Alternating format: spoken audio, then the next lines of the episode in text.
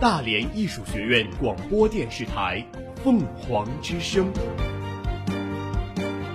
聆听最好的声音。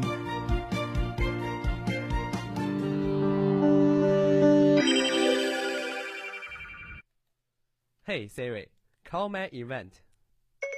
好的，一八一四年史蒂芬森发明了汽车。一八三九年达盖尔发明了照相机。一八七六年贝尔发明了电话。一九零三年莱特兄弟发明了飞机。一九四一年喀秋莎发明了火箭。什么发明？什么创意？什么是黑科技？蒸汽时代，电气时代，这里是创意时代。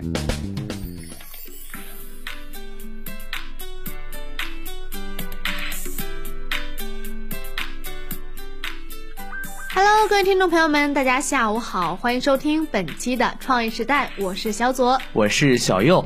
今天呢是九月十号，你知道是什么节日吗，小左？啊，你当我是傻子吗？今天是九月十号，当然是教师节了。那么今天呢，我们也要在节目里先祝各位老师节日快乐。记得我第一次去图书馆的时候，就是教师节那天，我们老师带我们去的。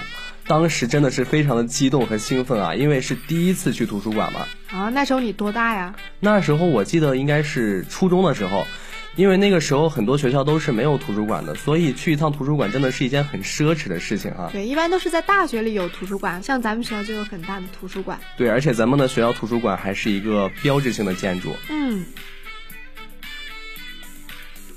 那么说到图书馆呢，人类之所以能够走出蒙昧，并不是因为某个特殊人在暴力和阴谋上多么的惊天地泣鬼神，在很大程度上说呢，是因为智慧和知识的积累。对，或者说是书和图书馆的力量。嗯，那么客观的来说呢，知识总量必须达到一个一定的程度，对吧？这样子才能够产生巨大的力量。巨大的力量。嗯，那么对一个人来说呢，一本书或许就足以使其知识渊博。但对一个社会来说，仅有一本书是明显不够的。对，当我们把所有书都集在一块的时候呢，这就成为了一个图书馆。对，没错。嗯，那我们今天的创意时代呢，就给大家来介绍一下图书馆的历史。对，早在公元前三千年的时候，巴比伦的神庙就收藏有刻在胶泥板上的各类记载。最早的图书馆呢，是希腊神庙的藏书之所和附属于希腊哲学书院的藏书之所。在公元前三千年呢，亚述帝国建立了世界上最早的图书馆，共收藏了一千五百多块泥板，在每块泥板上呢都有八十到两百行文字。对，这大概是最早的一个图书馆的之前图书馆都是刻在胶泥板上的，都没有特定的纸张来收藏。我觉得那个时候还是很不容易的。那么我国的造纸术真的是汇集了全世界哈，没想到他们西方以前竟然是用这种胶泥板来做这个。要是早就有纸的话，那么他们也不用那么辛苦的去刻在上面了。对，在公元前五百年，雅典和萨摩斯建立了服务少数识字公民的公共图书馆。在晚些的时候，亚里士多德创立了一座收藏颇丰的私人图书馆。啊，那么据说为了超过亚里士多德呢，托勒密一世于公元前三百年创造了亚历山大图书馆，藏书达到了四十万卷，也有传说说是达到了七十万卷，几乎囊括了当时希腊、印度、波斯和巴勒斯坦等不同文明的思想和艺术。这些藏书都是由职业写手抄写在沙草纸上的卷子。嗯，亚历山大图书馆呢，被视为汇聚所有人类文明成果最早的大型资料库。那么小右，你知道最早的图书馆是哪一家吗？哎，这我还真不知道，但是我知道好像是希腊的一个图书馆。其实呢，根据考古学家的发掘成果，我们已经知道世界上最早的图书馆呢，也在美索不达米亚，而闻名于世的是亚述巴尼拔图书馆，这是现今已经发掘的古文明遗址中保存的最完整、规模也是最宏大。书籍也是最齐全的一个图书馆了。其实这个图书馆呢，在时间上要比埃及著名的亚历山大图书馆早四百年，而且呢，由于泥板图书的特殊性，没有像亚历山大图书馆一样毁于战火，大部分都保存了下来。嗯，那么其实呢，在中国呢，图书馆是一个外来语，是在十九世纪末的时候从日本传到我们中国来的。那么与古代欧洲相比呢，中国的图书馆也有一段可谓辉煌的历史。中国的图书馆最早起源于西周，所设收藏典籍的机构叫做蒙府。那么图书馆的叫法在我国每一个朝代都是不一样的。比如说两汉的时候设立的就是石渠阁、东关和兰台；隋朝设立的是观文殿。特别是唐代以后，随着书院的兴起，几乎每个官办学校都有尊经阁。而宋代的是崇文院，明代的詹生堂，清朝的四库全书七阁等等等等。哇，那我们中国的图书馆还真是历史悠久。对，在光绪三十年呢，商父徐树兰仿照西方图书馆模式建立的古月藏书楼，开创了中国公共图书馆的先例。张骞呢，曾亲撰了《古月藏书楼记》。不读古籍，无从考政治学术之严格；不得今籍，无从借鉴变通之途径，并盛赞徐氏不以所藏私子孙，而会推于乡人。这也就是说呢，自己有了好的书，就是一定要及时分享，嗯，不吝啬于就是把好的东西也是推崇给他人，给他们一起分享。对。嗯，这样的有教无类的感觉。对，那么此后不久呢，一批现代图书馆呢也相继成立了，如湖南省图书馆、湖北省图书馆、福建省图书馆等。这场公共图书馆运动的高潮呢，是宣统元年兴建的京师图书馆。而当中国第一个国家图书馆正式开馆的时候，天朝已经结束了，中国和图书馆一起进入了现代。那么我们在大学的时候呢，一定要多去图书馆，增长一下自己的知识，拓展视野。嗯，对。而且我之前去过几次咱们图书馆啊，图书馆里头的书还是很全面的啊。对。而且它还非常高科技，还可以那个在电脑上搜索。有句话说得好，腹有诗书气自华。哎，我这儿还有一个，书中自有黄金屋，书中自有颜如玉。嗯，所以呢，这也是提醒大家，在大学时候一定要多多看书，多多积累一些知识。图书馆啊。嗯。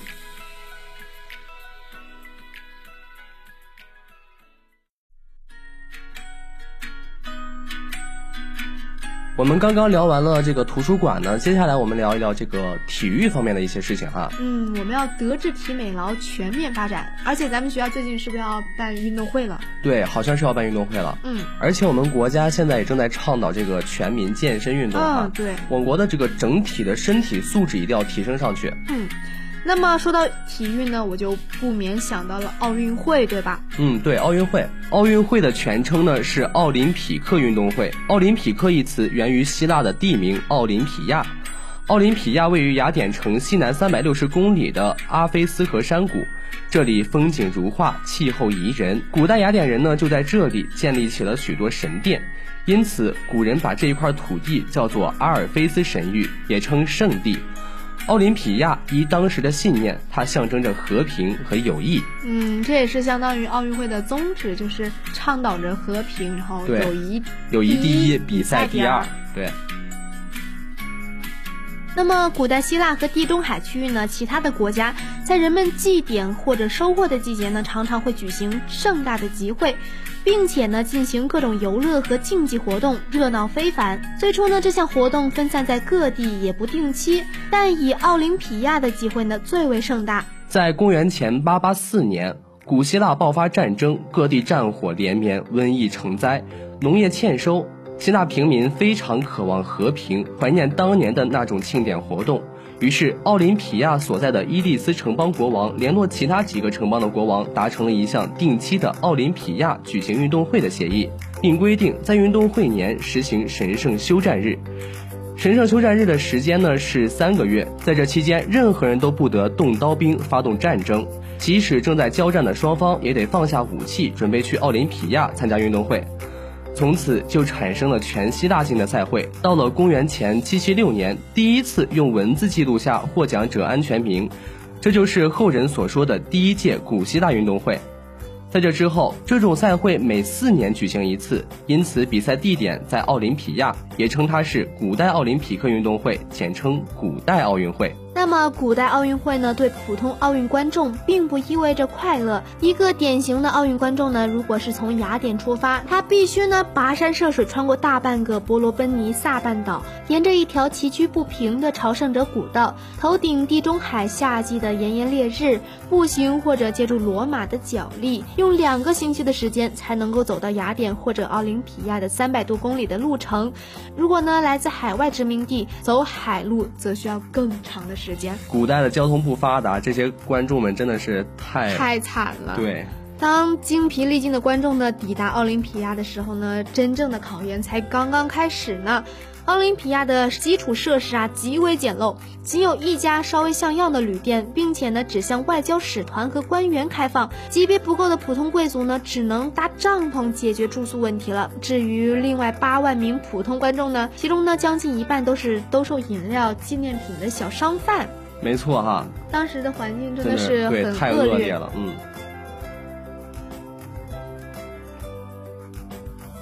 那么，奥运会自公元776年于希腊的奥林匹亚举行以来，已经有一千两百年的历史了。当时的运动项目有五项全能、赛跑、拳击、摔跤、四轮马车赛跑和骑马等等。奥林匹克的复兴是自1896年，当时希腊的雅典举办了第一次现代奥运会，这也是我们现代奥运会的这个起源哈。嗯，对。在当时呢，有来自十四个国家的二百四十五名运动员来参加这个奥运会。此后呢，参赛运动员、参赛国家和比赛项目与日俱增。在两千年澳大利亚的悉尼奥运会上，就有来自一百九十九个国家的一万多名运动员来参赛。那么我们知道，除了现在的奥运会，还有一个冬运会。那么小左，你知道这个冬运会是什么时候开始的吗？冬奥会第一次在法国的扎米尼斯单独举行。自一九九四年起呢，冬奥会定于不和夏季奥运会同年举行，因此目前奥运会为每两年一届，冬季奥运会和夏季奥运会交替进行。没错，奥林匹克运动有一系列独特而鲜明的象征性标志，如奥林匹克标志、格言、奥运会会旗、会歌、会徽、奖牌、吉祥物等等等等。这些标志有着丰富的文化含义，形象地体现了奥林匹克理想的价值取向和文化内涵。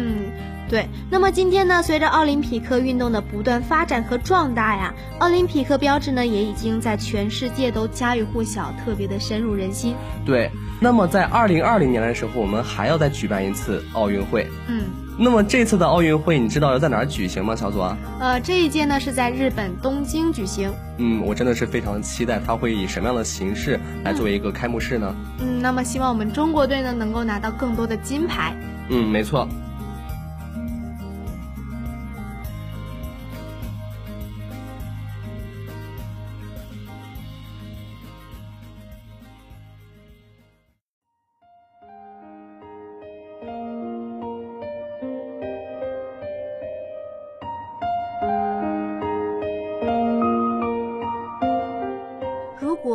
是一本书，我会请街上的行人带我回家。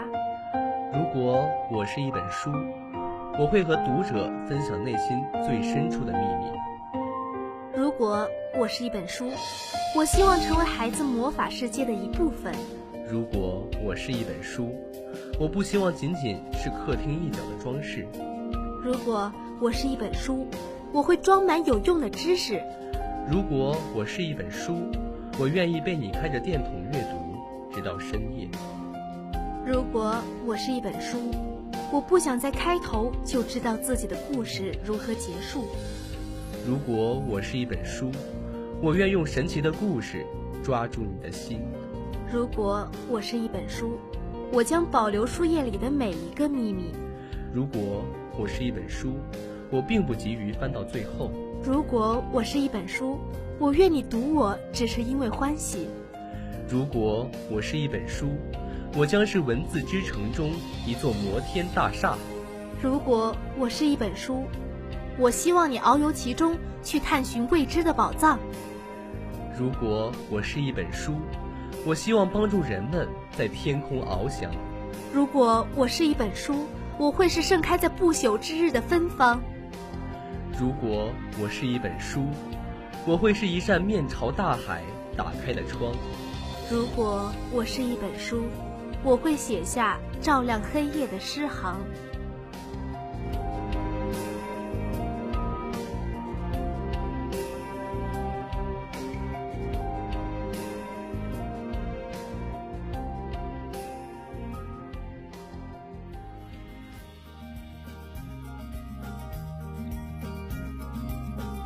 们今天的创意时代呢，也是为了刚刚开学的新生们举办了一个特别篇。我们来给大家聊一聊这个理财，还有这个关于大学生考证的这一方面的问题。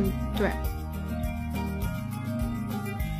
那么我觉得，首先大学生应该就是努力学习，这个应该是放在第一位的，对吧？对。那么除了学习呢，我们在日常生活中也是需要理财的，对不对？嗯，就不像我啊，每个月都是父母给多少钱就花多少钱，完全就是一个活生生的月光族。对，现在应该大学生，我觉得应该都是月光族，因为没有太大的能力去存钱。对，所以说就有很多大学生去选择这个兼职来存一些钱来买自己这个想要的东西。一般都是刚刚月初的时候就很有钱，大手大脚的花掉，然后月尾呢就开始吃土了。对，吃土。那么今天呢，我们来聊一下这个理财的一些小技巧哈。嗯，首先呢，我们先要减少一些不必要的聚会。虽然呢，聚会呢是作为一种联络感情、互通信息的一种方式啊，同学和朋友之间的聚会呢当然是必要的。嗯，但是呃，如果是纯粹为了找个理由去吃一顿的聚会呢，你若是囊中羞涩，不去也罢呀。还有一点呢，不得不提。如果呢，你想既不委屈自己的钱包，又不伤朋友之间的感情呢，有时候啊，不得不学会一点善意的谎言。对。那么我们做任何事情的时候，都要制定一个非常完善的计划。理财也是一样的。所以说我们在每个月得到父母的生活费的时候，一定要制定一个每月的支出计划。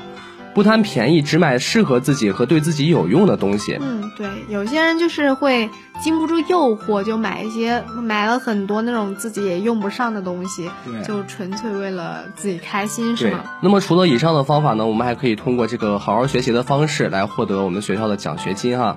嗯，暂且不说呢，学习是在为将来投资哈，就是每学期末啊有数千元的奖金呢，这一点作为回报也是很诱人的呀。对，没错。嗯，其实获得奖学金呢，无形中又帮你省了一笔巨大的开销。其次呢，大学生兼职现在是一个比较流行的一个趋势哈。啊，对，一般课比较少的时候呢，都会选择去外面兼职，积累工作经验啊，为以后的就业也是铺垫了很好的基础。所以说，大家也可以考虑一下去这个大学生兼职，但是一定要小心，不要入坑。嗯，一定要找一个正当的职业。对，没错。么还有呢，就是上大学的时候啊，一定要考证了。对，没错，一定要考证，因为考证就是你的每一个证都可能是你以后就业的一个敲门砖。对，考证呢是大学期间很重要的一件事情，但是呢，考证啊不能贪多，要注意合理的安排时间，多考一些含金量比较高的证书啊，更不能耽误学习成绩了。嗯。必要的证书呢，我们一定要尽量早点考，因为现在很多工作岗位都需要你有这个相关的从业证书啊。本专业必要的一些从业证书一定要考下来。另外呢，计算机水平和外语水平也是找工作时候企业一定会看的。与这些相关的这个证书一定要尽量早点拿下。那我们播音专业的同学们呢，就一定要考这个普通话水平测试的证书哈，一定要拿下。那么还有的就是不要盲目的去考证，要有目的性。一般考证呢都要收报名费或者是培训费之类的。嗯。而且呢，还得买教材啊，什么资料啊。证书考的多了，这些考试费用呢，就是一笔不小的支出了。我的建议呢，就是先把刚刚说的一些必要的证书拿下，之后呢，根据自己的就业意向，然后有目的性的去考一些相关的证书，千万不要盲目的去考证。对，所以在考证的时候，我们一定要这个合理的去安排这个时间，还有制定一份计划。还有我们呢，不能就是为了考证去考证，然后提高专业素养才是主要的目的。嗯，对，掌握一定的技能，而不是为了获取这个证书。考证呢，只是一种手段，它并不是一个目的，它是用来证明你具备一定的专业知识的凭证。所以考到以后呢，也应该注意复习这个相关的知识，不要就是放到一边不管不顾了。三天打鱼两天晒网，不是一件很好的事情。对，我们还可以考一些就是比较感兴趣的专业的证书。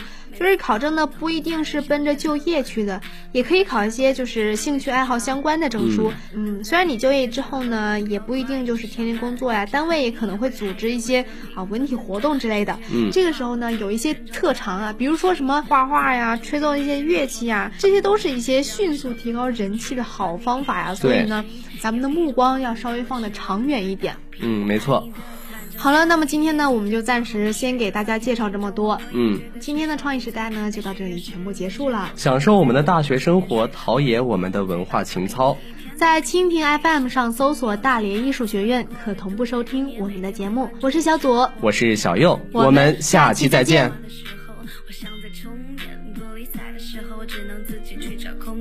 我的山楂树之恋，只有适合你才会纯洁，可以丢弃我的底线，锁定与你的是我视线。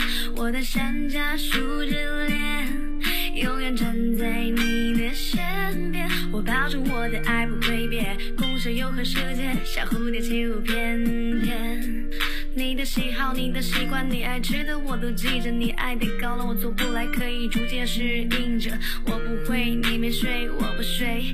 即使第二天和你在一起会很疲惫，过得自由自在，美丽置身事外，陪你走路回家，在每个 all day a night，也不能实现情海。为了你的那一半，用太多的精力，因为上天自有安排。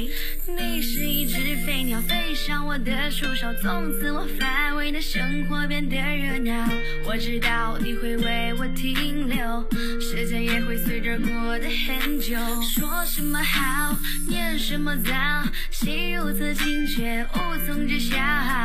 我怕来不及，我怕保不起，山楂树下站的我和你，我的山楂树之恋，只有适合你才会纯洁，可以丢弃我的底线，锁定是我。实现我的山楂树之恋，永远站在你的身边。我保证我的爱不会变，共享永恒时间，像蝴蝶起舞翩。